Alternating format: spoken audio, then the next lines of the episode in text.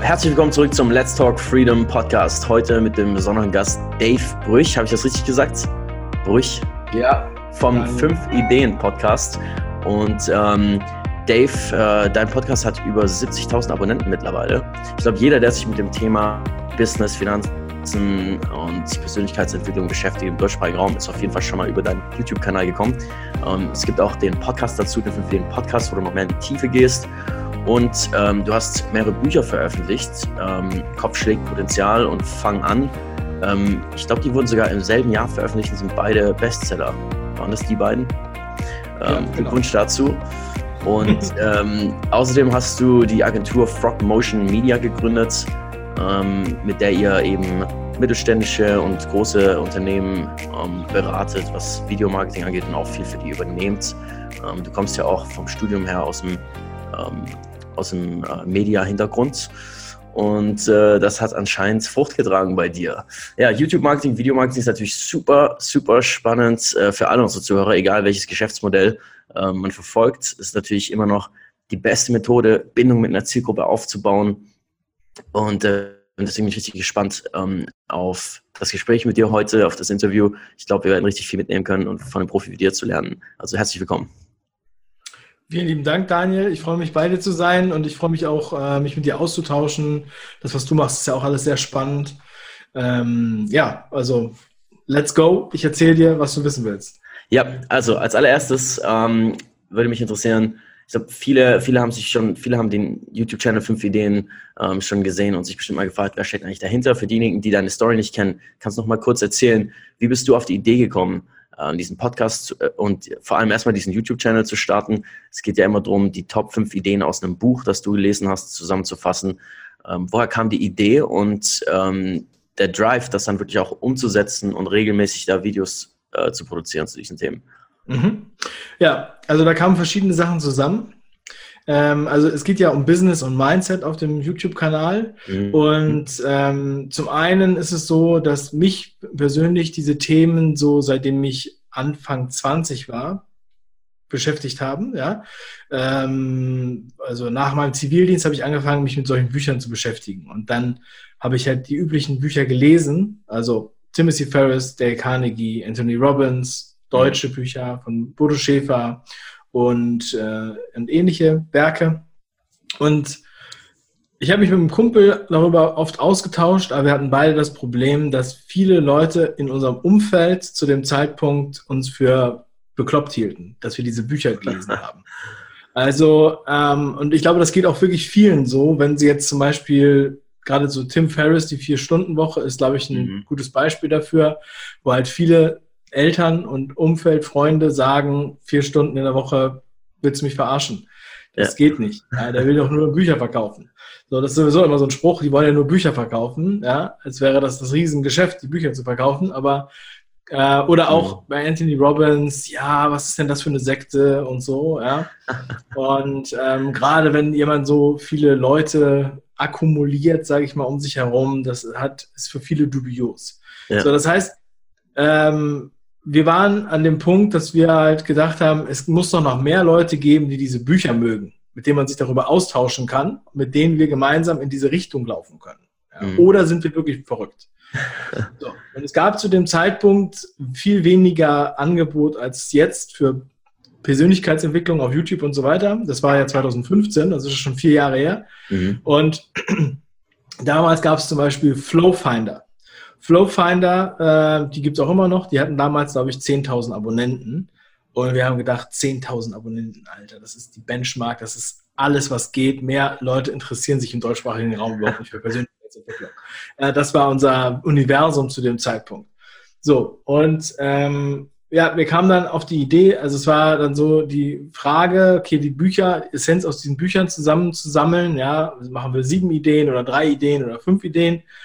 Ähm, und unser erstes Buch, was wir zusammengefasst haben und animiert haben, war von Bodo Schäfer, äh, Die sieben Wege zur finanziellen Freiheit. Mm, okay. Ähm, und ähm, das, wenn man sich das heute anguckt, sieht man auch, dass es halt vom Stil so ist wie die ersten Mickey Mouse Filme, ja, im Vergleich zu den neuen Mickey Mouse Filmen. Es ist halt so ein Ausprobieren gewesen und komplett anders aufgebaut. Und für die erste Folge haben wir auch viel länger gebraucht, also über einen Monat oder sowas.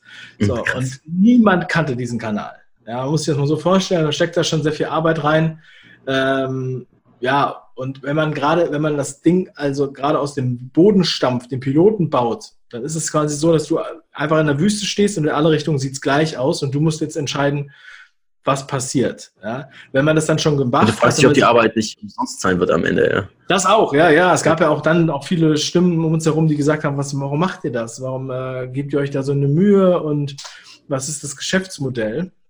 Ja, und was halt noch dazu kam, war, dass ich halt ähm, ja eine Content-Marketing-Agentur habe, wie du ja schon erwähnt hast, und wir da also ich habe eine Filmproduktion gehabt, die habe ich 2012 umgebaut zu einer Content-Marketing-Agentur und habe den Unternehmen und den, den, Agenturen, mit denen ich zusammengearbeitet habe, auch großen Playern, gesagt, äh, ihr solltet mehr Content aufbauen, anstatt nur zu werben. Ja? Also ja. das normale Werbekonzept, jetzt immer so für, für alle, damit sie es verstehen, ähm, du kannst entweder den Leuten deine Werbung aufzwängen, das ist das, wofür wir einen Adblocker brauchen, ja. weil es uns nervt. ja. Ähm, was wir überall sehen und Werbeplakate und Adbanner und bam, bam, bam, bam, das ist Push-Marketing, weil wir pushen das halt sozusagen in die Zielgruppe rein mit Gewalt. Ja. So, und der Ansatz von Content Marketing ist halt ein anderer und zwar ist das Pull-Marketing, dass du jemanden anziehst mit dem Content, den du produzierst. Das heißt, die Leute kommen freiwillig und gerne zu dir, weil du was Gutes bringst, weil du Mehrwert stiftest. Mhm. So, das habe ich in den USA kennengelernt. Ähm, und 2012 waren die alle noch nicht, also da haben alle mich angeguckt und gesagt, was soll der Quatsch? Wovon redest du? Und vor allem YouTube, das sind doch nur Kinder. So. Und mit dem 5-Ideen-Kanal konnte ich dann gleichzeitig auch einen eigenen Content-Marketing-Kanal für meine Agentur äh, platzieren. Denn die Leute, die sich für Business und Mindset interessieren, das sind Unternehmer und Entscheider. Das ist meine Zielgruppe für den Content. Ah, cool. Also von daher was von Anfang an so strategisch da, dass es von Anfang an wusste, hey, das wird auch Sinn machen für meine Agentur. Ähm, ja. Ach, und cool. auch für, also auch für alles, was so dann noch da drum herum ist, ne? weil du, ah, du hast halt eine, eine Spezialisierung, aber gleichzeitig sind wir natürlich auch dafür bekannt, gute Animationsfilme zu machen. Und zwar haben wir hunderte online, ja. die zum ja mehrere Millionen Leute gesehen haben. Das ist ein guter Proof of Concept und das halt unter sehr kurz, äh, kurzen Bedingungen, also sehr effektiv. Wir können natürlich auch viel aufwendigere Sachen machen. So, das ja. heißt, dadurch, dass in erster Linie ist das Geschäftsmodell Akquise über den Content Akquise für alle, die selbst Content Marketing machen wollen, die Filme brauchen, die YouTube-Kanäle aufbauen wollen und so weiter. Das habe ich dann aber noch weiter erweitert in den letzten vier Jahren. Es äh, entwickelt sich natürlich die ganze Zeit. Wenn du, mhm. die Entwicklung bleibt ja auch nicht aus. Auch persönlich genau. bleibt es ja nicht aus. Ich meine, vor vier Jahren, in meinem Buch steht ja ein Kapitel, vor drei Jahren war ich ein anderer Mensch als heute und jetzt müsste ich das Kapitel neu schreiben, weil vor vier Jahren war ich ein anderer Mensch als heute. Wenn du vier Jahre lang jede Woche ein Buch liest, dann veränderst du dich. Ja. Das ist einfach so. Und das ist ein entscheidender Vorsprung. Ja, und äh, entsprechend verändert sich natürlich auch der Zugang zu den Büchern. Also ich höre und lese heute immer noch Anthony Robbins ab und zu. Mhm. Aber ich gehe halt auch bei vielen anderen Themen halt mehr in die Tiefe. Und das ist dann für Einsteiger schon wieder zu, ähm, ja, zu tief, sage ich jetzt mal. Mhm. Weißt du? Also natürlich, die Zuschauer entwickeln sich ja auch mit. Mein Ziel ist eigentlich, dass die Zuschauer, wenn sie sich jetzt ein Jahr lang den Kanal reingezogen haben, danach eigentlich gar keine Zeit mehr haben, sich weiter den Kanal einzugucken, weil sie dann ihr eigenes Ding machen. Hammer. Das ist mal ein geiles Ziel. ja, cool. Also, muss, also, meiner Meinung nach muss das so sein, ja. ja. Also ähm, ähm, ein Kumpel von mir, der äh, Gunnar Kessler, vielleicht kennst du den auch, der sagt immer, wenn die Leute nicht erfolgreich sind, dann liegt es daran, dass sie dumm sind oder faul. Das ist sehr drastisch, aber wenn du dumm bist, dann kannst du dir das Wissen besorgen, damit du klüger wirst. Aber wenn du faul bist, dann hast du zwar das Wissen, aber du machst nichts draus. Ja. Das ist eigentlich noch schlimmer. Mhm. Deswegen habe ich auch das zweite Buch geschrieben, was ich gerade erwähnen. Fang genau, an fang an. Ja. ja. Also, und ähm, ich meine, ich bin auch eigentlich ein Chaot. Ja, ich war immer ein Chaot und habe mir aber Strukturen angeeignet und ähm, so Systeme aufgebaut und heute bin ich da voll der Fan von. Ja, also mein Schreibtisch sieht zwar immer noch aus wie Sau, manchmal. Also ich räume den dann auf und denke so, er wird nie wieder unordentlich werden. Ja, aber das geht jedem so. Dann doch. Ja. ja. Aber was halt die Projekte angeht und den äh, Schedule und so weiter, ne, das, das äh, ist halt mein Leben und da kann ich mich halt richtig geil einbringen und das, das liebe ich auch. Hammer. Das heißt, wie alt warst du, als du den YouTube-Kanal gestartet hast? 30. Ach, cool. Perfekt. Ja. Also ich habe ja, vorher schon YouTube. Ähm, oh, also wow, ich habe YouTube, ich habe ich hab auf YouTube habe ich habe äh, Medientechnik studiert 2006 angefangen. Mhm. Da wurde YouTube gerade gegründet. Ja, ja, ist Timing. Ich, will jetzt nicht zu weit ausholen, aber damals, das muss ich dir mal vorstellen, ich habe Medientechnik studiert äh, mit, mit ganz anderer Technik, als das, was es heute gibt und es gab noch kein YouTube. Und YouTube war damals 4 zu 3. Die Videos waren 10 Minuten lang. Und du hattest gar kein schnelles Internet. Du konntest ja gar nicht so einfach was hochladen. Ja, es genau. gab kein, kein HD. Es war alles noch, waren alles Halbbilder. Das war alles mit Interlaced-Streifen früher, die Bilder. Ja? So wie das alte Fernsehbild. Es ist einfach wie, wie Steinzeit. Im Vergleich zu dem, was wir heute haben, wo wir 4K mit dem Handy aufnehmen. Ja, das ist total absurd. Ja? Das ist wirklich total verrückt. Und ich habe damals am Radio gearbeitet. Ich habe ich hab fürs Radio, habe ich immer so kleine Teaser gedreht und die habe ich fürs Radio, für die Radiosendung, um die Radiosendung zu bewerben, habe ich die auf YouTube hochgeladen. Ach was, krass. Wirklich. Und dann habe ich die bei MySpace verlinkt. 2006. Ja. Dann warst du ja, ja ganz am Anfang dabei. ja, ich habe Kollega damals interviewt. Ich habe eine Hip-Hop-Morning-Show gehabt, drei Jahre. Kollega, der war damals, äh, also ich weiß gar nicht, wann das war, aber 2007 oder 2008 oder so, der hatte noch keinen Bart, der war noch ein ganz kleiner Junge.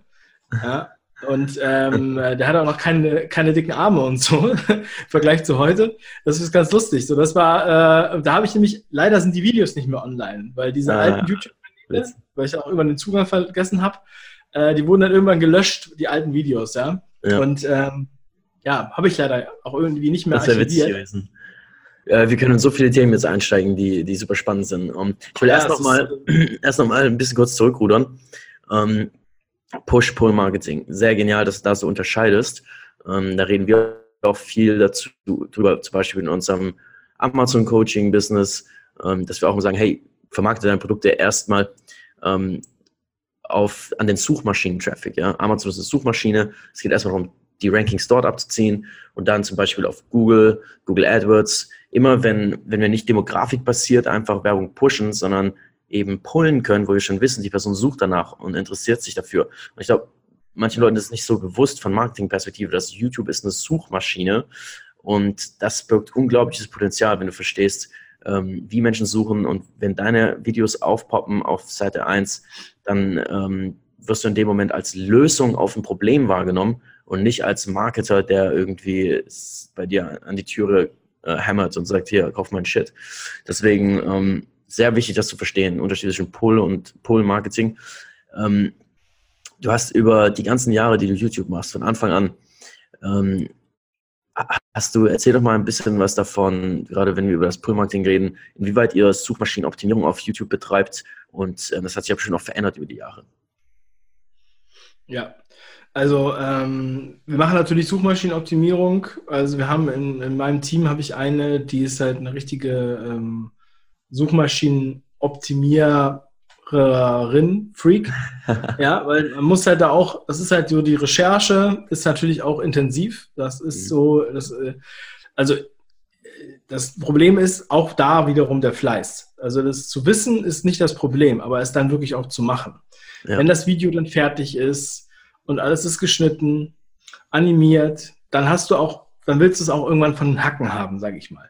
Und dann ist es auch gut, wenn das jemand anders macht mit der Suchmaschinenoptimierung. Mhm. Weil du bist dann an so einem Punkt, wo du halt satt bist. Ja. ja. So, und dann, ähm, ja, also ich habe da auch ein, ich habe da auch ein E-Book äh, geschrieben über die Suchmaschinenoptimierung, das kannst du verlinken, äh, gibt es auch kostenfrei. Ja, verlinken wir den Show. Ähm, genau, und ansonsten gibt es auch bei, bei Amazon, aber ähm, das ist halt im Grunde genommen musst du beim äh, Optimieren sind es, glaube ich, zwölf Punkte, die du äh, beachten musst.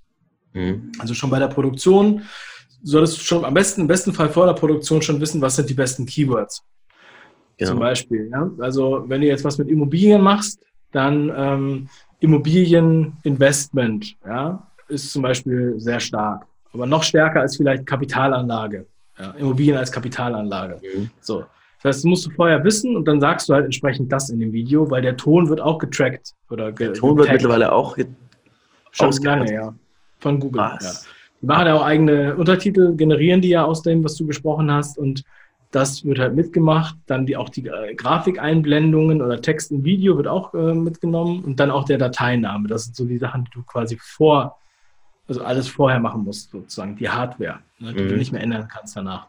Und dann geht es natürlich in die Optimierung, also Titel, Beschreibung, Tags, das halt auch am besten mit, mit irgendwelchen, ähm, mit irgendwelchen Tools, Hilfstools, so wie VidIQ oder TubeBuddy, dann testen ranken die Keywords, sind das gute Keywords?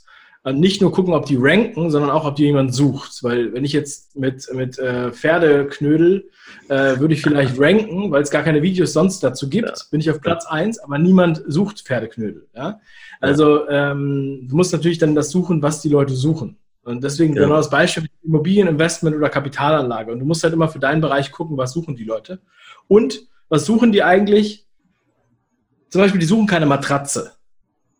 Die suchen irgendwas, ich habe Rücken. Ja? Rückenschmerzen, besser schlafen, länger schlafen, ausschlafen, weniger schwitzen beim Schlafen. Das suchen die, wenn die eine Matratze suchen. Ja? Das heißt genau. immer sozusagen vom Konsumenten her äh, äh, optimieren. So. Ja, ja, der Konsument sucht nach einer Lösung für ein Problem und nicht genau. unbedingt nach deiner Dienstleistung oder deinem Produkt. Ja. Gerade beim, am Anfang ist es natürlich besonders wichtig, dass du solche Sachen äh, da wirklich alle Schrauben festziehst. Mhm. Ich sage immer, wenn du jetzt einen Autoreifen hast, da hast du ja normalerweise vier Schrauben an der Felge. Ja? Ähm, so, das Auto fährt auch, wenn du nur drei Schrauben festziehst. Mhm. Aber es ist ja besser, wenn du alle vier festziehst, oder? Ja, auf jeden Fall. So, und deswegen, und dann natürlich der Thumbnail ist auch extrem wichtig. Der muss halt klein, gut lesbar sein. Die Zeit darf nicht den Thumbnail, also den Text überdecken. Und da muss man sich vielleicht auch ein bisschen an der Bildzeitung orientieren, ja. ja. Weil ähm, auch wenn Leute darüber schimpfen und Bildzeitung nicht gut finden oder die Sun oder so, bei den Zeitungen kann man halt wirklich sehr viel lernen über gute äh, Werbetexte, Überschriften oder Verkaufstexte und das ist letztendlich auch Verkaufen. Ja, und gerade wenn du einen Kanal neu startest, dann musst ja. du eigentlich die allerbesten Thumbnails, die allerbesten Überschriften haben oder du musst Name-Dropping machen. Das heißt, du musst irgendwie dich an irgendwie hochhangeln, der cool ist oder der Aufsehen erregt. Mhm. Ja? Zum Beispiel sagst du dann, keine Ahnung, ähm, Steve Jobs, super bla bla bla oder das Buch von Gerald Hörhan oder Donald Trump, äh, das und das, ja, was halt Leute finden, was halt polarisiert. So, damit mhm. katapultierst du dich natürlich schneller nach oben. Genau, das war natürlich perfekt bei eurem, bei eurem 5-Ideen-Channel, weil ihr immer dann den Buchtitel, den Autor ähm, äh, targeten könnt mit euren Keywords. Und jeder, der nach dem Buch sucht und Zusammenfassungen und so weiter, ja. hat dann natürlich, poppt dann das Video auf. Das ist natürlich super geil. Ähm, ja, ist ein guter Punkt, auch so zeitliche Events mitzunehmen, ähm, die was zu kommentieren, was gerade passiert ist, äh, oder irgendwelche News in der Industrie, die Leute viel suchen kann man natürlich viel Ranking-Choose mitnehmen. Kannst du gerade irgendein Tool empfehlen ähm, aus dem Kopf raus, dass ihr für die Recherche von YouTube-Keywords und die Analyse nach Suchvolumen pro Keyword und so weiter nutzt? Also in erster Linie Google Trends. Mhm. Also Google Trends ist eigentlich ähm, absolut essentiell. Ganz einfach. Man muss gar nicht viel spezielle Sachen machen. Ähm, dann natürlich äh, auf Google und auf YouTube in der Suche, die Auto-Fulfillments, äh, ja, also die ja. automatische Suchmaschinen-Ergänzung, wenn du jetzt einfach nur einen Buchstaben eingibst und dann steht da gleich ein ganzes Wort. Ja. Dann siehst du, dass das Wort oft gesucht wird mit dem Buchstaben. So, und dann gehst du halt dann mit den bereits erwähnten Tools, also VidIQ und TubeBuddy, da werden dir auch immer welche vorgeschlagen. Wenn du jetzt eingibst, ähm, keine Ahnung, äh, zum Beispiel Immobilien, wird dann auch gleich vorgeschlagen, äh, Häuser vermieten, Häuser kaufen, äh, Immobilienmakler oder sowas, ja. Dann kannst du dich an diesen orientieren, so ein bisschen. Mhm. So. Und ähm, ich würde auch, also wichtig sind auch gute Texte in der Beschreibung. Also da hat man ja auch sehr viele Zeichen. Ich glaube, weiß nicht, 2500 Zeichen oder 5000 Zeichen, also extrem viel und da kann man auch wirklich viel reinschreiben. Da sollte man auch sinnvollen Text reinschreiben und auch gerne noch Verlinkungen zu anderen, ähm, zu anderen externen Seiten, also nicht nur zu deiner eigenen. Aber das, also wie gesagt, im Detail steht das auch alles in dem E-Book, dass du einfach ja. verlinken kannst. 5ideen.com slash yt-e-book, glaube ich. Aber das werde ich dir einfach nochmal äh, geben, dann kannst du es in die Show Notes packen, genau. in die Beschreibung. Ja, packen wir rein. Weil da kann jeder, der das, sich dafür interessiert, kann da halt wirklich nochmal im Detail reingucken, weil sonst verzetteln wir uns jetzt hier in so detaillierten genau, Gespräch. Ja. Also, weil die Tools und so weiter, also steht natürlich alles da, aber ähm, ich sag mal so, du meinst, das meiste brauchst du auch gar nicht. Ja? Und die geben dir eh äh, die gleichen Sachen. Manchmal geht es wirklich nur um Inspiration. Wenn du jetzt zum Beispiel sowas wie ähm, Ask the Public oder so, so eine Seite, wo man halt irgendein Wort eingeben kann und dann kommen Fragen, die äh, mit, dem, mit dem Wort zusammenhängen. Ja, mhm. also zum Beispiel Immobilien, um bei dem Beispiel zu bleiben. Und dann kommen halt diese Fragen. Wo lohnt sich Immobilienkauf? Wer bla bla bla? Wie finde ich den besten Makler? Wie viel muss ich dafür Provision bezahlen? Wie viele Jahre muss ich das äh, Haus behalten, damit es steuerfrei habe? So, das wären die Fragen, die mit dem Wort Immobilien in Verbindung sind.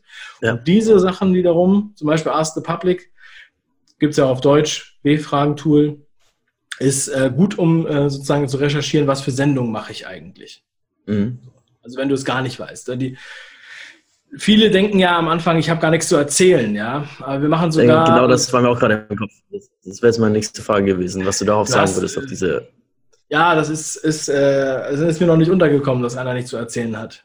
Ja. Es ist so, wir haben alle, wir haben alle spannende Sachen. Und in der Branche, in der du bist, fühlen wir uns so, als wenn als es alles nicht spannend wäre, weil wir uns damit täglich beschäftigen. Aber die Leute suchen ja danach. Ja?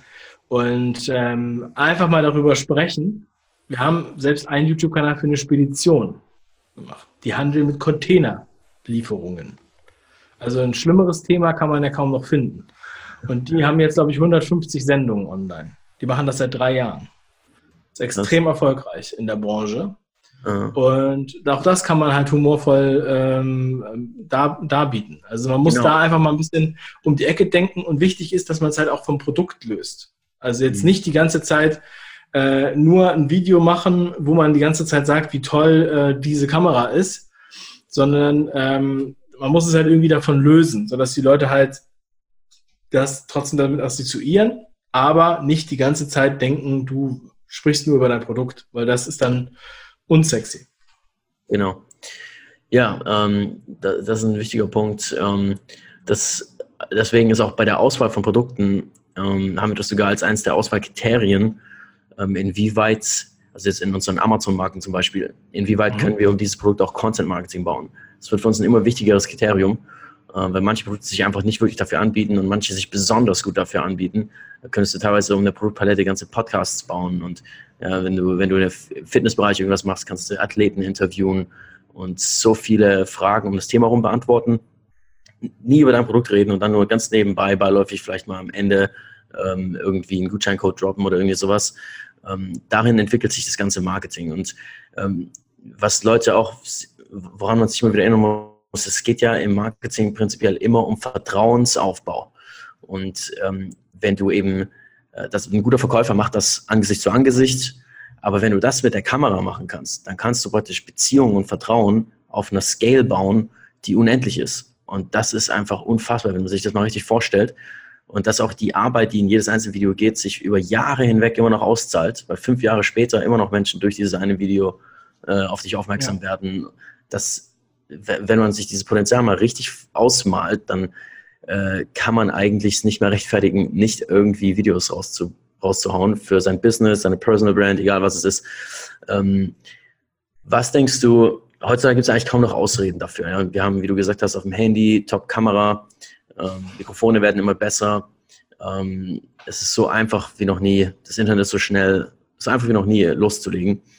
Ähm, was würdest du sagen, wären die ersten Schritte, wenn jetzt jemand sagt, okay, ich will, ich will loslegen, ich will einen YouTube-Kanal starten, ähm, wie würdest du sagen, soll die Person loslegen und wie, wenn dann die ersten paar Videos online sind, fängt man an, diesen Kanal zu promoten, den ja noch niemand kennt? Ja, also ich würde sagen, ähm, wirklich erstmal einfach anfangen mit dem, was du hast. Ja? Also mit dem Smartphone zum Beispiel, ja, oder also ich würde jetzt nicht erstmal eine 1000 Euro Kamera kaufen. Die Smartphones kosten ja auch genug. Kauf dir ein Mikro, für 10 Euro bei Amazon, was du an dein Smartphone anstecken kannst. Ja, so ein, äh, so eins hier, so ein Ansteckmikro. Mal kurz äh, für die Leute, die es im Video sehen. Mhm. So ein Lavalier. ja. Genau, damit kannst du halt dann schon ziemlich guten Ton aufnehmen. Und dann kannst du erstmal sowas drehen. Und dann kannst du erstmal gucken, ob die Leute überhaupt ähm, darauf, wie die darauf reagieren. Finden die das gut? Wirkst du gut vor der Kamera? Ja. Also jeder, der startet, dem empfehle ich einfach lean zu starten und nicht erst mhm. irgendwie so einen Turm aufzubauen. Weil das ist der Fehler, den auch viele machen, wenn jetzt äh, die zum ersten Mal wie zum Fitnessstudio gehen. Die kaufen sich jetzt erst neue Schuhe, neue Hosen und neue T-Shirts und so weiter, neue Sporttaschen, aber gehen dann nie wieder hin. Ja, oder die Leute, die kaufen sich halt äh, äh, Werkzeugkästen, weil sie irgendwas machen wollen, aber machen das dann einfach nicht, weil es quasi nach dem Kauf des Werkzeugkastens schon vorbei ist. Mhm. So. Und du kannst dich darauf verlassen, dass am Anfang kein Schwein interessiert, was du da machst. Ja. Und das muss, dafür musst du sozusagen gewappnet sein. So, und ähm, ich meine, du fängst an, als wir die, ersten, die erste Folge gemacht haben bei fünf Ideen, ja, war das auf Null, das Ding. Also das hat dann 100 Leute, haben das dann gesehen, das waren alles Freunde von uns, die wir die ganze Zeit auf Facebook damit quasi genervt haben, damit das irgendwann mal einer guckt. Irgendwann hatten wir dann 37 Abonnenten, das waren, glaube ich, alles nur Freunde. Und dann nach, ich weiß nicht genau, knapp zwei Monaten oder, oder nach dem zweiten Video ungefähr, äh, hatten wir dann 100 Abonnenten. Und wir haben uns ganz ehrlich gesagt nie wieder so doll darüber gefreut, also den Abonnentensprung, wie bei 100.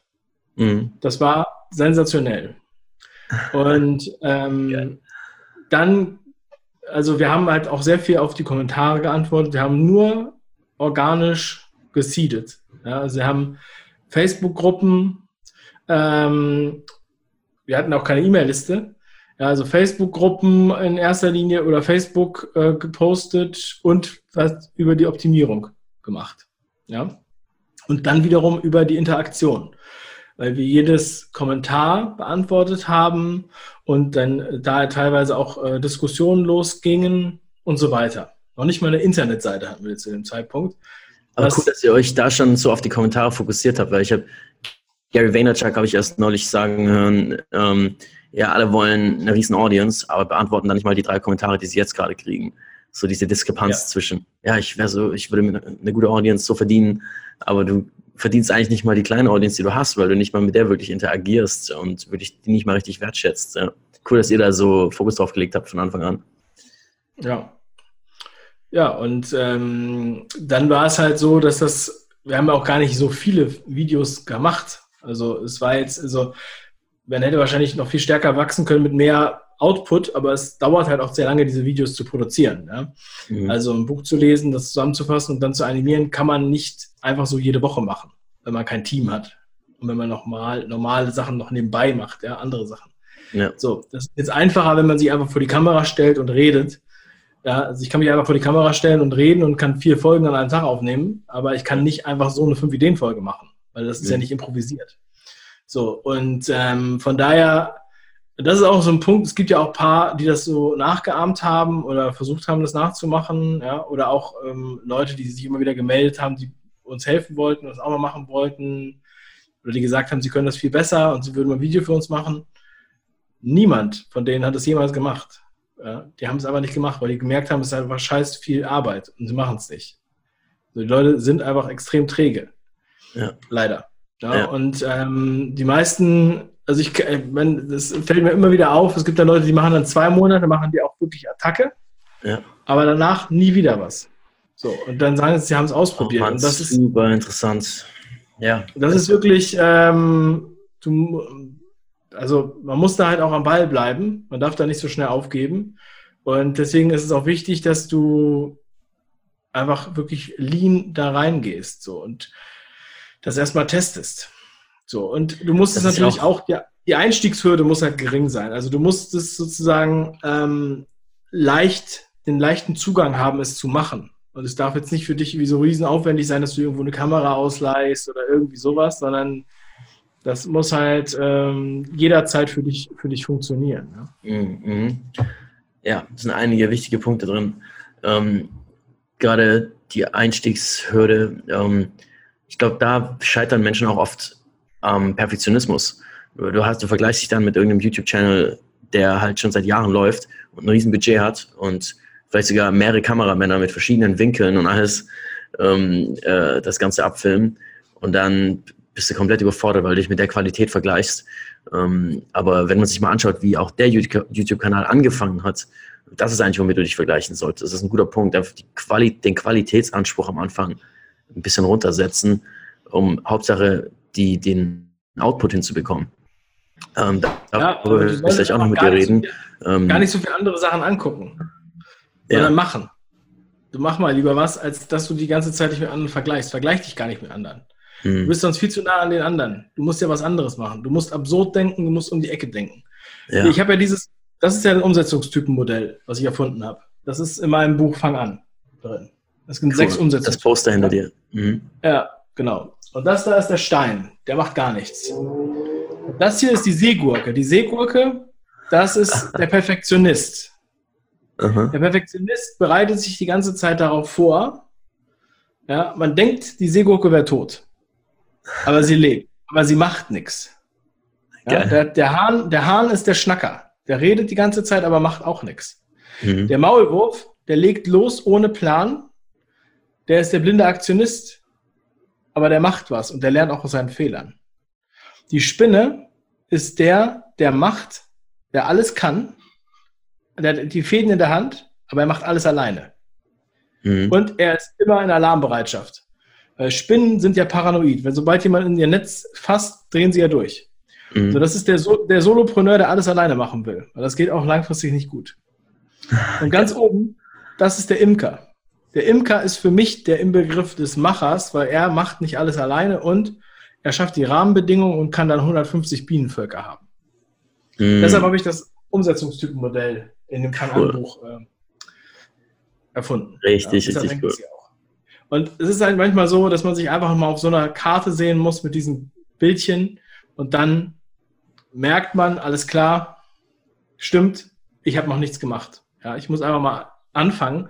Das ist, das ist leider so, dass die meisten wirklich gar nicht erst anfangen. Mhm. Und was meinst du, weil du bist ja auch ganz tief im Thema Mindset drin, ist ja auch ein wichtiges Thema für dich.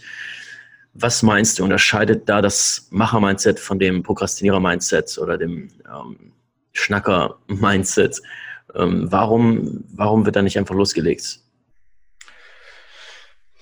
Also die, ähm, also ich denke mal, Mindset ist deswegen ganz wichtig, weil ähm, es ist sehr, sehr viel mehr möglich, als wir vielleicht bis jetzt denken. Deswegen heißt mein Buch ja auch Kopfschlägpotenzial, weil das, was du jetzt vielleicht denkst, was dein Potenzial ist, was dir immer eingeredet wurde, was deiner Familie sozusagen immer der Standard war in deinem Freundeskreis, das ist das, was wir glauben. Mhm. So, das ist das Potenzial. So, ich bin aus einer Arbeiterfamilie. Bei mir hat noch nie jemand studiert. Es war keiner selbstständig. Ja, es waren alles Handwerker und ich habe als Kind gestottert. Ähm, das waren nicht die besten Ausgangsformeln, um danach zu unter, äh, Multiunternehmer zu werden und zu studieren und eine Podcast-Sendung zu machen. Ja, sogar Platz 1 Podcast. Und mhm. ich habe auch drei Rap-Alben aufgenommen, im Musical gespielt und war, war lange Zeit Radiomoderator. Also ich bin vom Stotternden wirklich zum Sprechenden gekommen. So, das heißt, du musst dich von diesem Weg, den du vielleicht dachtest, wie du bist, vielleicht ein Stück weit entfernen und mal reflektieren, ob du wirklich so bist. Ich habe auch letztens mit einer gesprochen, die wollte eigentlich unbedingt Unternehmerin sein. Das, was sie gemacht hat, hat gezeigt, sie ist Unternehmerin. Sie war strukturiert, hat verschiedene Bälle in der Luft gehabt, war projektorientiert und war umtriebig, war eigentlich ein richtiger Imker. Aber mhm. sie hat sich das nicht getraut, das zu sein, weil ihre Eltern waren beide Verwaltungsbeamte. Oh, shit. Und deshalb hat sie gedacht, sie darf eigentlich nicht unternehmerisch tätig sein. Wir leben in einer Arbeitnehmergesellschaft, ja, mit einem Arbeitnehmer-Mindset. Da wagt man sowas nicht. Und in Deutschland wird man ja, äh, entweder ist man, ist man ähm, geldgieriger Kapitalist, wenn man Unternehmer ist, ja, mhm. oder man ist, ist, die Sau, die irgendwie die äh, Mitarbeiter ausnimmt. Oder wenn man scheitert, dann heißt es ja, haben wir ja gleich gesagt, ja. äh, setzt lieber auf die Sicherheit und geht zu den großen Firmen. Das heißt, ja. das ist das, wogegen wir kämpfen. Das ist das, weshalb die Leute nicht loslegen und deshalb ist Erfolg auch Kopfsache. Genau. Das, das, zieht sich immer so weiter, die ganzen Themen. Also, ich meine, ich habe es ja in meinem Buch geschrieben. Es geht ums Thema Geld, es geht ums Thema Umfeld, es geht ähm, um das Thema, was sind eigentlich meine Ziele? Ja, die Leute haben ja selbst wegen der, wegen der Glaubenssätze haben sie Angst, große Ziele zu haben. Aber wegen der Glaubenssätze trauen sie sich nicht mehr als ein Golf Plus zu erträumen. Mhm. Die wollen gar kein größeres Auto, weil sie Angst haben. Ja, sie haben Angst, wenn sie Mercedes hätten, dann würde das so und so äh, wirken auf ihr Umfeld. Ja, das ist so krass. Also es ist alles so eine, also so ein großes Thema. Das Thema Psychologie ist so groß und viel ja, viel mehr bestimmt für unser Leben als als irgendwie ganz genau. was für Abschluss wir haben oder so. Und äh, das Traurige daran ist, dass die meisten Menschen durchs Leben gehen und sie denken mit dem, was sie täglich tun, sie verfolgen ihre eigenen Ziele, aber sie merken nicht mal, dass das nicht ihre Ziele sind, sondern ähm, runtergereichte Ziele und Perspektiven von Gesellschaft, Erziehung, praktisch zufälliger geografischer ähm, Location, wo ich aufgewachsen bin. Ähm, und ja. wären sie irgendwo anders aufgewachsen, hätten sie ganz andere Einstellungen zu all diesen Themen. Ähm, aber es ist man, wenn man das nicht hinterfragt, dann denkt man, das ist die eine Wahrheit, das ist die allgemeingültige Wahrheit. Ähm, ich sehe das auch viel in Stuttgart, wenn ich mal wieder ich lebe da schon lange nicht mehr, aber wenn ich mal wieder nach Deutschland Familie besuchen gehe, ähm, das ist total interessant, wenn du da auf irgendeiner Party bist und Leute fragen dich, was du machst und du erwähnst, dass du was Eigenes machst, dann kommt immer wirklich in 99% der Fällen kommt dann einfach nur, was, das würde ich nie machen, das ist doch total bescheuert, ist äh, viel zu risikoreich und so weiter. Ähm, wobei es ja rein ja. logisch gesehen offensichtlich viel risikoreicher ist, eine einzige Einnahmequelle zu haben von einem Job, die du nicht mal kontrollierst, als rein logisch betrachtet, als viele Einkommensquellen als Unternehmer zu haben, äh, von vielen Produkten und vielen, vielen Kunden. Das ist viel diversifizierter und es schockt mich immer wieder, wie, wie ähm, wirklich irrational das Denken dort ist, aber und, und wie es dann, weil eben in der im Süddeutschland natürlich die Automobilindustrie so groß ist, ähm, ist dann auch automatisch für fast alle, wenn du fragst, was willst du machen, äh, als Ziel irgendwo bei Porsche oder Mercedes irgendwo ganz oben in die Führungsebene reinzukommen. Und dafür sind Leute dann echt bereit, 20 Jahre ihres Lebens sich abzurackern und abzuschuften. Ähm, ja. Das ist, glaube ich, das Traurigste, was dir passieren kann im Leben. Wenn du dann mal irgendwo ankommst oben an der Leiter und du merkst, die Leiter war am komplett falschen Gebäude aufgestellt. So, und die Jahre kriegst du nie wieder zurück. Ähm, deswegen ist es so wichtig, äh, wirklich sicher zu gehen, dass du vom Mindset her ähm, die, die Fähigkeiten besitzt, wirklich erstmal zu checken, was ist überhaupt mein Ding, was ist das, was ich wirklich machen will und dann auch das Durchhaltevermögen und den Glauben, den Selbstglauben zu haben, ähm, ja, einfach loszulegen und dann, während du, während es machst, zu lernen. Ne? Also Respekt an dich, dass du das so in deinem Leben so durchgesetzt hast, gerade auch aus den Hintergründen, von denen du kommst, ähm, zu sagen, ich lasse mich davon nicht limitieren, von diesem Stottern. Äh, ich kann das überkommen, das finde ich total beeindruckend. Ähm, also genau solche Menschen wollen wir hier im Podcast haben, die eben äh, wirklich solche äußeren Umstände überkommen und äh, um das, um ihre Träume umzusetzen. Also Respekt ja. dafür. Also danke Daniel, finde ich sehr gut. Also ähm, das ist natürlich so, dass man, ähm, wenn man jetzt so ein Tal durchschritten hat, ja, weil das auch als Kind sehr, sehr hart sein kann. Und ich kenne auch ein paar andere, bei denen das äh, so ähnlich war, übrigens. Ähm, manchmal kommen auch Leute zu mir irgendwie nach so einem Vortrag und sagen, wir, bei ihm war das auch so. Das finde ich dann auch mal sehr cool, sich da so auszutauschen. Äh, aber es ist so ein Stück weit die, die Feuertaufe auch, ja. Und wenn du durch diese Feuertaufe gegangen bist, hast du danach auch, sagen wir mal, weniger Angst. Und du hast ja Gary Vaynerchuk vorhin auch schon mal zitiert und er hat mal gesagt, Battle Scars are beautiful. Mhm. Das heißt, die Narben aus dem Krieg sozusagen oder aus ja. dem Kampf. So, und ähm, weißt du, dann, ich denke dann auch manchmal, ich habe wirklich schon Probleme gehabt, ja, und auch andere Sachen. Ich, ich, lache über viele Sachen, wo andere Leute sich den Kopf zerbrechen. Mhm. Und ähm, viele, die jetzt auf dem falschen Pfad sind, den du eben schon beschrieben hast, die 20 Jahre lang irgendwo arbeiten, weil es in ihrer Region sozusagen so Tradition ist. Und das habe ich übrigens auch in meinem Buch erwähnt. In Hamburg ist es Airbus oder der Hafen. In, in Köln ist es Ford, in, in äh, Mannheim, in Ludwigshafen ist es BASF, in Stuttgart ist es ähm, äh, Mercedes oder Porsche. Ja? Das heißt, du hast mhm. überall immer diese, diese großen Betriebe, wo dann viele sagen, da musst du hin. Ja? ja, ja. Oder in Bochum war es mal Nokia. Ja, das aber Nokia stimmt. ist da nicht mehr. So. Ja. Das heißt, die setzen auf diese Karte und wenn dann aber diese Karte weg ist, dann ist ein ganzer Stadtteil oder eine ganze Stadt oder zehntausende Leute arbeitslos. das ist echt total krass. Ja. Aber Und viele denken, bedenken diesen Weg nicht, die reflektieren das nicht. Erst wenn sie gegen die Wand gefahren sind, wenn sie zum Beispiel sich scheiden lassen. Viele Leute fangen dann nochmal neu an. Ja, Job verlieren. Persönlichkeitsentwicklung zu beschäftigen, Job verlieren oder eine besondere Krankheit oder schlimme Umstände im Leben, die dazu führen, dass man sich dann auf einmal doch mal darauf besinnt, was will ich eigentlich machen? Warum will ich das eigentlich machen? Ja, ja. weil irgendwann sind wir ja auch zu alt, um halt dann nochmal was Neues zu machen. So, und das ist so halt der Punkt. Und ich habe auch mich lange orientiert, bis ich mich, bis ich so richtig verstanden habe, wer ich bin, wohin ich will und was ich gut kann. Ja. Ähm, und dass ich das halt auch machen darf. Dieses Selbstbewusstsein zu haben, das zu machen, was man machen will, ist auch gar nicht so einfach. Wenn mhm. du jetzt einfach da rausgehst. Viele Leute sagen sich, oh Gott, nach Brasilien oder wo auch immer du dann bist, ja, meine Mutter hätte Angst um mich, ich hätte Angst um mich, was mache ich denn da? Ich äh, so denken halt in solchen Strukturen, aber damit verbunden ist ja auch, dass du wahrscheinlich nicht dein Auto die ganze Zeit auf deinen Reisen mitnimmst, dass du sozusagen ungebunden bist an vielen Sachen. Du hast dir diese Verbindlichkeiten gar nicht aufgebaut, deswegen kannst du einfach äh, reisen. Ja. Und andere, die haben sich halt ein Haus in, äh, in Reutlingen bei Stuttgart gekauft oder wo auch immer da, Böblingen, und äh, die können gar nicht mehr da weg. Die sind jetzt, die müssen halt auch in der Firma dann bleiben, ja. weil sie keine Assets haben, um irgendwas zu überbrücken, um so eine freiheitlichen Konzepte auszuprobieren oder auch innerhalb ihrer Arbeit natürlich nicht einfach so sieben andere Einkommensquellen aufbauen können. Ja. ja. Das ist halt natürlich äh, die Schwierigkeit.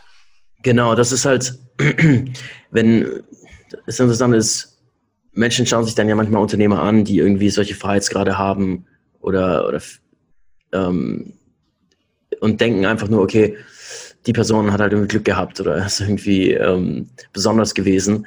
Aber nein, das ist einfach ein aktives Planen. Das ist ein, sich ein Ziel zu setzen. Ich habe einfach schon vor zehn Jahren habe ich gewusst, ich werde niemals in einem Job glücklich werden, weil meine Interessen sich andauernd ändern und ich ähm, viel zu breit äh, mich interessiere. Ich bin ein ziemlicher Generalist ähm, und deswegen auf mich von Anfang klar, ich kann nur meine eigenen Dinge machen. Ich habe nie einen Job gehabt, sofort mein eigenes Unternehmen gestartet und ähm, ich für mich auf von Anfang an klar, es kann nur virtuell sein, es kann nur was sein, was skalierbar ist und es kann nur was sein, was ich von überall aus der Welt aus machen kann.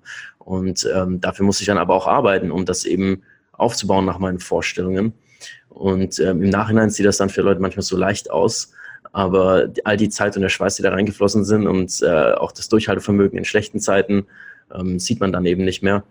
Ähm, deswegen ähm, würde mich auch interessieren, wie, wie, was war für dich der Moment, als ihr dann all die Zeit reingesteckt habt in das erste Video und dann sind dann nur diese paar Views und so weiter. Das ist ja erstmal mega entmutigend. Das ist ja so ähm, der erste Moment, da gibt es ja diese Kurve, die zeigt, wie die Euphorie für ein neues Projekt erstmal ansteigt und dann ähm, merkt man erstmal, kommen die ersten Probleme, so, ups, das interessiert doch niemand unser Video, was weiß ich da spätestens würden ja viele dann sagen, hey, wir haben jetzt da 40 Stunden reingesteckt und es interessiert kein Schwein. Das machen wir ja eigentlich. Ja. Ähm, Dafür brauchst du halt ein starkes Warum. Ja. ja also zum Beispiel, ähm, viele denken ja, man, wenn man so einen YouTube-Kanal macht, wollen das machen, weil sie halt äh, auf die Monetarisierung äh, äh, geil sind, sage ich jetzt mhm. mal. Ja, und damit irgendwie Geld verdienen wollen. Aber um ähm, über die Monetarisierung Geld zu verdienen, musst du halt extrem viel Traffic aufbauen. Da musst du dich sehr mainstreamig mit Themen beschäftigen, die dich nicht leidenschaftlich erfüllen unbedingt. Ja. ja? So, und ähm, ja, wenn du jetzt sagst, du weißt, warum du das tust, und zwar nicht nur, äh, weil du damit Geld verdienen willst, sondern auch, weil du einen äh, höheren Antrieb hast, dann äh, kannst du das auch länger machen. Dann kannst du es auch weiter durchziehen und ähm, dann definierst du für dich halt irgendwie, also du, ich finde, jeder muss mindestens sechs Monate sowas machen, bevor man, äh, bevor man das abbrechen darf. Weil sonst äh, ist es einfach lächerlich. Ja? Also es, äh, das ist einfach schade drum. Und dann ähm, muss man einfach für sich selbst ein Modell raus, daraus bauen, weshalb man das gerne machen will. Ja, wie zum Beispiel der Antrieb, bei mir war es ja auch so, dass nicht nur das als Content-Marketing-Tool für meine Agentur funktioniert hat. Gleichzeitig wollte ich auch Leute kennenlernen, die auch diese Bücher lesen wollen, den Community finden. Und ich war selber gezwungen, diese Bücher zu lesen in einer mhm. Tour. Ich mhm. habe schon gesagt, dass ich ein Chaot bin. So, ich habe angefangen, Strukturen aufzubauen, ja, meine Woche zu planen, ähm, Routinen, früh aufzustehen und so weiter. Ich habe ich hab ja so ein Potenzialjournal rausgebracht letztes Jahr. Das ja. ist gebunden, aber das benutze ich schon länger. Seit äh, habe ich schon zwei Jahre vorher benutzt, weil ich es mir selbst zusammengestellt habe und habe dann angefangen, meine Woche zu planen. Ich habe sonntags meine Woche geplant. Ja, und ich habe dann ähm, immer alle Werktage sozusagen mit Zielen bestückt. Ich habe natürlich überhaupt angefangen, meine Ziele aufzuschreiben. Das machen ja die meisten nicht. Also kurz-, mittel- und langfristige Ziele und so weiter. Das heißt, es war im Grunde genommen für mich ganz versatile, warum ich das mache. Es hatte ganz viele Gründe. Und es war nicht nur zu sagen, äh, wir verdienen damit Geld. Weil das war auch, das war auch weit in der Ferne sozusagen. Ich wusste, ich, ja.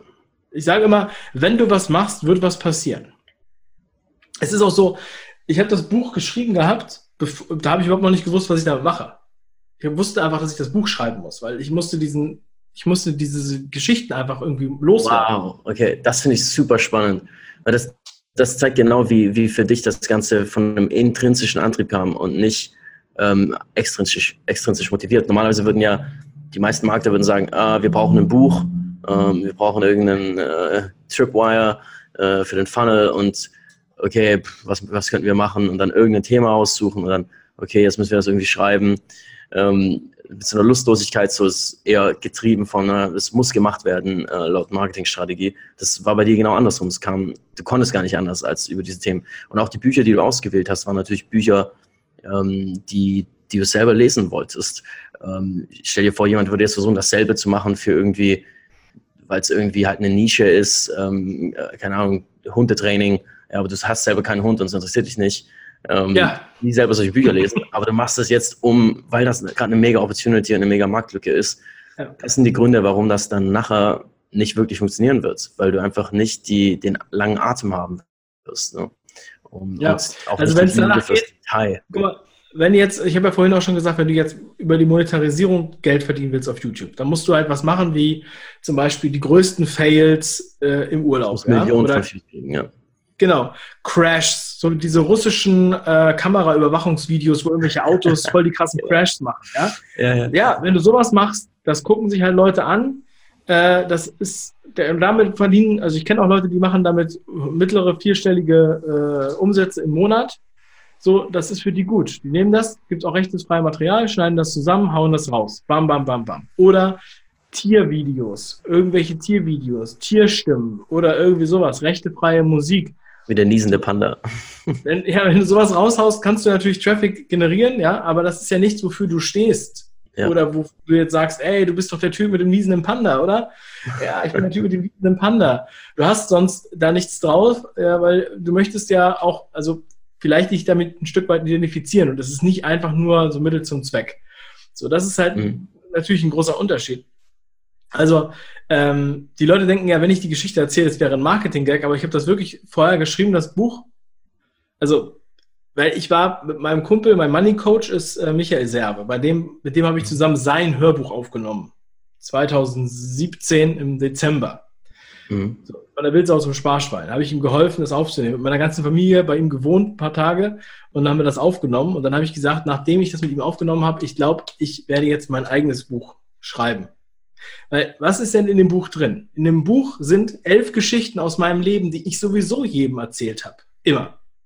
So ähnlich wie ich jetzt dir das hier erzähle, musst du dir vorstellen, ich setze mich ein paar Stunden vor dich und erzähle dir elf Geschichten aus meinem Leben. Die Geschichte zum Geld, die Geschichte zum äh, Kindergarten, ja, die Geschichte zum Fernsehen, die Geschichte zum Umfeld, die Geschichte dazu. So.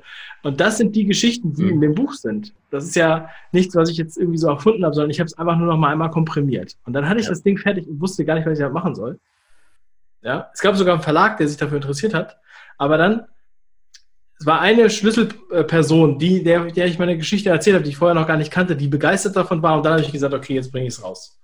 Geil. Und ähm, ja, da, da hat sich natürlich auch wieder viel draus ergeben. Also was, Content Marketing hört ja auch nicht bei YouTube auf. Ja? Also ich mache Content Marketing auf YouTube, Podcast und auch mit Büchern. Ja. Und mittlerweile auch für Kunden mit Büchern, weil ähm, ich denen helfe, Buch zu schreiben, weil ich habe das systematisiert, wie man ein Buch schreiben kann. Ja, dass man halt relativ schnell auch ein Buch schreibt, beziehungsweise auch ein bisschen, äh, bisschen helfe und den Arsch trete, damit es halt äh, was wird und auch die richtigen Geschichten rauskitzle und die Dramaturgie. Mhm. So.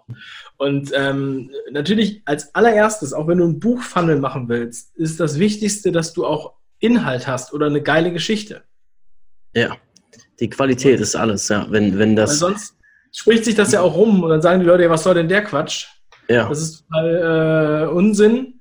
So, und äh, wenn das dann mehrere Leute auch noch sagen, dann funktioniert das halt nicht. Dann sagen wir Leute nicht über mein Buch und deshalb haben wir da sehr, sehr viele von äh, unter die Leute gebracht und es gibt auch sehr, sehr gutes Feedback. Und das ist so geil, was sich dann daraus entwickelt, wenn du dann sozusagen noch diesen Kanal bespielst, ist halt eigentlich unermesslich. Ja? Weil genau. Bücher halt einen ganz, ganz hohen Stellenwert haben, was Vertrauen angeht, was Expertise angeht. Ja? Und ähm, Leute lieben Bücher. Du bist ja. dann beim Wohnz im Wohnzimmer von den Leuten zu Hause im Bücherregal. Mhm. Ja, und ähm, das ist ein super wichtiges Werkzeug, gerade um ähm, Vertrauen, Aufmerksamkeit zu generieren. Ähm, und dann in der Gesamtheit ergibt sich dann das Bild, das ist ja das, was wir meinen, wenn wir über den Funnel reden. Die Leute finden den kostenlosen Content auf YouTube, kaufen sich vielleicht dann mal ein Buch, nachdem sie ein paar Videos gesehen haben. Ähm, und das Ganze führt dann zu, zur Website und vielleicht zu einem Online-Kurs und so weiter und so fort oder vielleicht sogar zu einem Auftrag bei eurer Agentur. Ähm, und das ist das, was ich auch den Zuhörern gerade klar machen will, dass was bei dir praktisch in deinem Business ein unfassbarer Antrieb ist, der unsichtbar ist für die meisten, ist dieser Funnel, wo jeden Tag durch all die Videos, die ihr über die Jahre produziert habt, jeden Tag hunderttausende Leute in Kontakt kommen mit ähm, eurem Material, Büchern, allem drum dran und das Material so gut ist, dass es eben auch wirklich einen Eindruck hinterlässt, dass man weiter, weiter ähm, nachfragen und nachforschen will. Wenn man das so macht, äh, wenn man wirklich hochqualitativen Content raushaut, dann kann man sich auf äh, kurz oder lang nicht vor Kunden retten. Das ist einfach so. Ähm, was sagst du denn zu Leuten, die sagen, ja, aber ich kann ja nicht, ich, ich bin Berater oder mein Wissen ist ja gerade mein, mein Kapital, ich kann es ja nicht einfach umsonst rausgeben in YouTube-Videos oder in günstigen Büchern. Ja, also du kannst es trotzdem rausgeben, weil ähm, es ist so, die meisten, es gibt vielleicht ein paar wenige, die halt nur auf den Gratis-Content abfahren. Ja, die mhm. sich also zum Beispiel zum Thema YouTube einfach alle Videos angucken. Oder ein Beispiel, ein Freund von mir, der hat eine E-Learning-Plattform aufgebaut für Speditionen. Und äh, ursprünglich sein Wissen, wie man WordPress aufbaut, hatte er nur von Gratis-Videos von einem Inder. Der hat in, in seinem indischen Englisch erklärt, wie WordPress funktioniert. Ja. So, das kannst du natürlich machen. Ja, und auch, ähm, ich kenne auch ein paar andere Beispiele, die sprechen über fast alles, was sie auch in ihren Vorträgen oder in Videokursen veröffentlichen, auch irgendwo im Internet, im Podcast, auf YouTube. Aber wenn du das wirklich machen willst, dann musst du dir ja alles angucken, was die da machen. Du musst dir alles selber raussuchen. Und da musst du dich trotzdem noch hinsetzen und das aufschreiben, und damit du es dann auch wirklich umsetzt. Mhm. Ja, also es sind viele Schritte. So, wenn du dir jetzt dann aber einen, ähm, den Experten reinholst, dann wendet er ja automatisch, also jetzt live, ja, äh, wenn er jetzt live bei dir ist, Beratung macht im Unternehmen oder One-on-One-Coaching oder äh, am Telefon, dann wendet er das ja sofort auf deinen Fall an. Das ist ja viel, viel wertvoller als alle Bücher, die du zu dem Thema lesen kannst oder alle Videos, die du lesen kannst. So, ja. Aber auch selbst wenn du es jetzt als Kurs dir reinziehst, also als ähm, äh, als, als, äh, als Videokurs, ja, dann hast du ja alles gebündelt, wie eine Enzyklopädie. Du hast nicht tausend Fachartikel, sondern du hast es einfach gebunden und kannst alles nachgucken, was du hast. Deshalb die Leute ja. auch richtige Videokurse, ja. So, und von daher, ähm, das kommt auch nochmal dazu. Und ich weiß auch von einem Psychologen zum Beispiel, der eigentlich alles schon erzählt hat online, äh, wo die Klienten zu ihm ins, in, in die Praxis kommen und dann einfach von ihm nochmal das Gleiche hören wollen, theoretisch. Ja, aber es geht nicht darum, was gesagt wird, sondern wie du es sagst und es geht halt ganz viel über die Persönlichkeit. Genau. So. Ähm, es gibt auch tausend Podcasts zum Thema Fitness. Ja, aber trotzdem sind die ja nicht alle gleich und das meiste, was sie unterscheidet, ist halt der Host, der Moderator, die Persönlichkeit und die Art und Weise, wie du es präsentierst. Ja. So. Und das liegt halt daran, mögen die Leute das, wie du redest, wie du drauf bist. Ja. Ich bin zum Beispiel eher frech, und ähm, ich bin auch eher jemand, der Tacheles redet ja. mit den Leuten. Ja, also ich bin da noch relativ vorsichtig im Vergleich zu einigen Amerikanern. Also du mhm. hast ja Gary Vaynerchuk angesprochen. Ich meine, der sagt den Leuten ganz klar ins Gesicht, ja. was, er, was er schlecht findet. Das macht man in Deutschland so selten. Die Leute sind sehr viel vorsichtiger und sagen, oh Gott, das kannst du doch nicht sagen. Ja? Mhm. Wenn du zu den Leuten sagst, ja, du bist aber faul, das ist deine eigene Schuld. Dann sagen manche Leute, oh, jetzt sei doch mal nicht so. Weißt du, was mhm. ich meine? Ja. So, und, ähm, ja, das ist genau der Punkt. Man kann seine eigene, das, das ist ein sehr guter Punkt, dass du den aufbringst. Ich höre das so oft, aber es gibt doch schon so viele Kanäle, es gibt doch schon so viele in dem Bereich, was habe ich da noch zu sagen? Ja, du kannst genau dasselbe sagen, aber nur weil du es bist, auf deine Art und Weise und vielleicht auch mit deiner Geschichte dazu, ist es komplett anders und spricht komplett andere Menschen an. Ähm, das äh, vergessen viele. Das ist Kommunikation viel mehr ist als nur die Information. Es geht ja um ja. 80 Prozent sind nonverbal, deine Mimik, deine Gestik, deine Begeisterung, deine Passion. Ja, und auch nicht, Deswegen nicht so ist es wichtig, dass du das redest. Weißt du, du ja, musst genau, ja auch nicht, nicht so opportunistisch. Deswegen ist es wichtig. Genau. Und du hast ja Nietzsche angesprochen vorhin mit dem dein Warum. Ähm, was ist dein Warum? Ähm, er hat ja gesagt, der, der ein starkes Warum hat, kann jedes Wie ertragen. Und wenn, wenn du wirklich brennst für dein Thema, dann spüren das Leute dir einfach an. Darüber wird fast nie geredet ähm, dann spüren Leute die wirklich an, ob du es ernst meinst gerade, ob du wirklich ähm, glaubst, dass das die beste Lösung für sie ist, was du gerade präsentierst. Das spüren Menschen auch über Video, gerade über Video, ähm, in deiner Begeisterung, in der Stimme und in deiner Mimik und allem. Und da äh, wird wenig drüber geredet, es wird immer irgendwie so getan, als wären Videos einfach nur Informationsvermittlung. Aber es ist viel mehr als das. Es vermittelt wirklich deine Passion auch. Deswegen ist das auch so wichtig, dass du wirklich dafür brennst. Ne? Ja, Dave, das war ein Hammergespräch. Leider ist die Stunde schon vorbei. Äh, ich habe das Gefühl, wir könnten noch viel länger reden. Äh, vielleicht können wir mal ein Follow-up machen, ähm, wenn du dafür bereit bist. Und ähm, ich, wir haben ja auch deinen YouTube-Kurs ähm, in unserer Freedom Business Academy. Äh, für alle, die das interessiert, checkt, aus, checkt die Freedom Business Academy aus. Da gibt es einen ganzen Kurs von Dave zum Thema auch mit Contentplan und wie finde ich wirklich genau, was zu welchem Thema ich Videos mache und wie strukturiere ich das Ganze, das, was du auch schon angeschnitten hast, damit es wirklich regelmäßig auch produziert wird. Ähm, super geiler Kurs. Vielen Dank dafür. Sind richtig stolz darauf, dich da drin zu haben. Ähm, und wo können Leute dich finden, wenn sie jetzt mehr über dich erfahren wollen? Ähm, sei es für deine, deine Dienstleistung äh, mit deiner Agentur oder auch zu deinen Büchern und deinen Podcasts. Mhm. Ja, also, ähm, also zum einen, meine Agentur heißt Frogmotion. Die findet man unter fromo.de. Das kannst mhm. du einfach mal verlinken. Verlinken wir in den Show Notes. Ja. Den fünf Ideen Kanal auf, ähm, äh, auf YouTube und im Podcast natürlich. 5ideen.com, da findet man alles gesammelt und dann ähm, ja, würde ich jedem nochmal empfehlen, dass du einfach die Bücher auch verlinkst. Also zum einen das YouTube-E-Book, was ich ja schon erwähnt habe, dann Kopfschlägpotenzial, das Mindset-Buch, mein erstes Buch und Fang an ist das Buch für Umsetzer, für alle, die ähm, gute Ideen haben, vielleicht noch zweifeln, vielleicht noch drüber nachdenken, ist das das richtige Buch? Weil da mhm. beschreibe ich mein System, wie ich hier vorgehe, wie ich auch mit meinem Team arbeite, wie ich ein Team aufstelle, alles Mögliche ist da drin. es gibt auch noch drei Gastkapitel von extrem guten Machern in diesem Aber. Buch. Dirk Kräuter, Andreas Rinnhofer und Mike Fischer. Wir haben auch noch Gastkapitel geschrieben. Und ähm, ja, kann ich wirklich nur jedem empfehlen. Die Links ja, packst du einfach in die Show Notes. Genau, super. Ja, alle Links, alle Show Notes, alle Zusammenfassungen findet ihr wie immer auf amcacademy.org slash Episode 22 ähm, oder einfach auf AMC Academy gehen, in den Blog klicken und dann äh, die Episode dort finden. Vielen Dank für deine Zeit, Dave. Hat super Spaß gemacht. Und ähm, ja, wir hören uns bald nochmal. Ich bin sicher. Ja, ich bin sehr gerne dabei. Vielen lieben Dank.